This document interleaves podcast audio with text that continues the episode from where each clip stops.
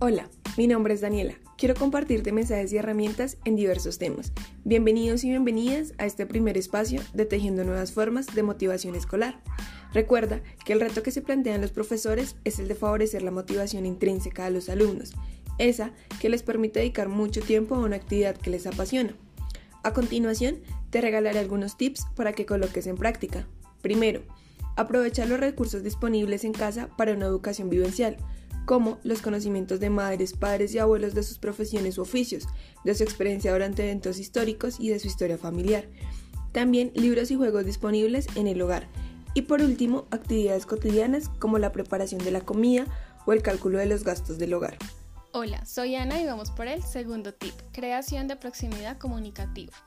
Usar videograbaciones teniendo en cuenta el lenguaje gestual ya que las sonrisas y los gestos abiertos también pueden acortar esa distancia psicológica entre usted y los estudiantes.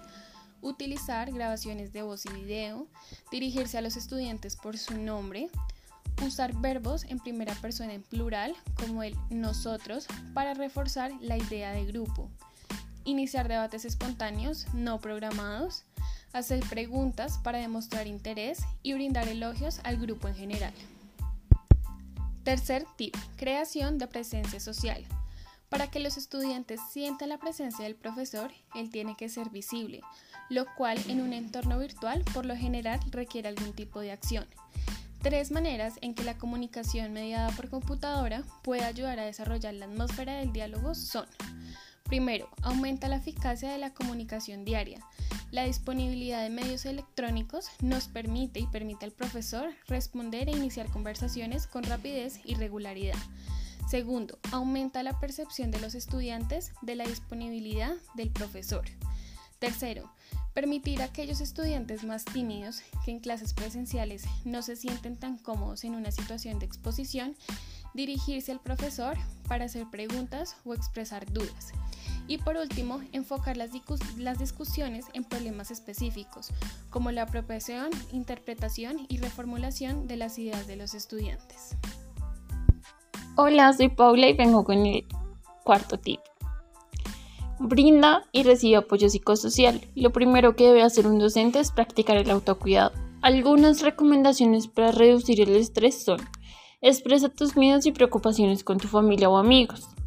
Practica respiraciones profundas, meditación alguna actividad que te ayude a calmar la mente. Repite mentalmente, esto también pasará, pues todas las situaciones son temporales. Con tus alumnos te recomendamos que escuches sus preocupaciones y responde las preguntas de manera adecuada para su edad. Promueve las tareas en casa donde tus alumnos puedan expresar sentimientos y pensamientos a través de dibujos o la escritura. Organiza actividades colaborativas para fomentar la interacción social a distancia. Por ejemplo, deja una tarea que requiera que los estudiantes hablen por teléfono o se tengan que reunir por Meet, porque no, estamos en pandemia. Fortalece los mensajes que puedan salvar vidas.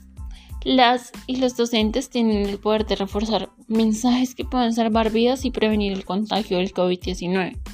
Algunos de estos mensajes son mantener la sana distancia, evitar salir de casa, lavarse las manos frecuentemente, evitar tocarte la cara, comer alimentos nutritivos para mantener el sistema inmunológico fuerte.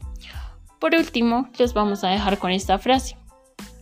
Los maestros son el mapa que guían la curiosidad de sus alumnos y los encaminan en el mundo del saber para que sus conocimientos sean de provecho y les ayuden a encontrar su verdadera vocación en un futuro. Muchas gracias por escucharnos.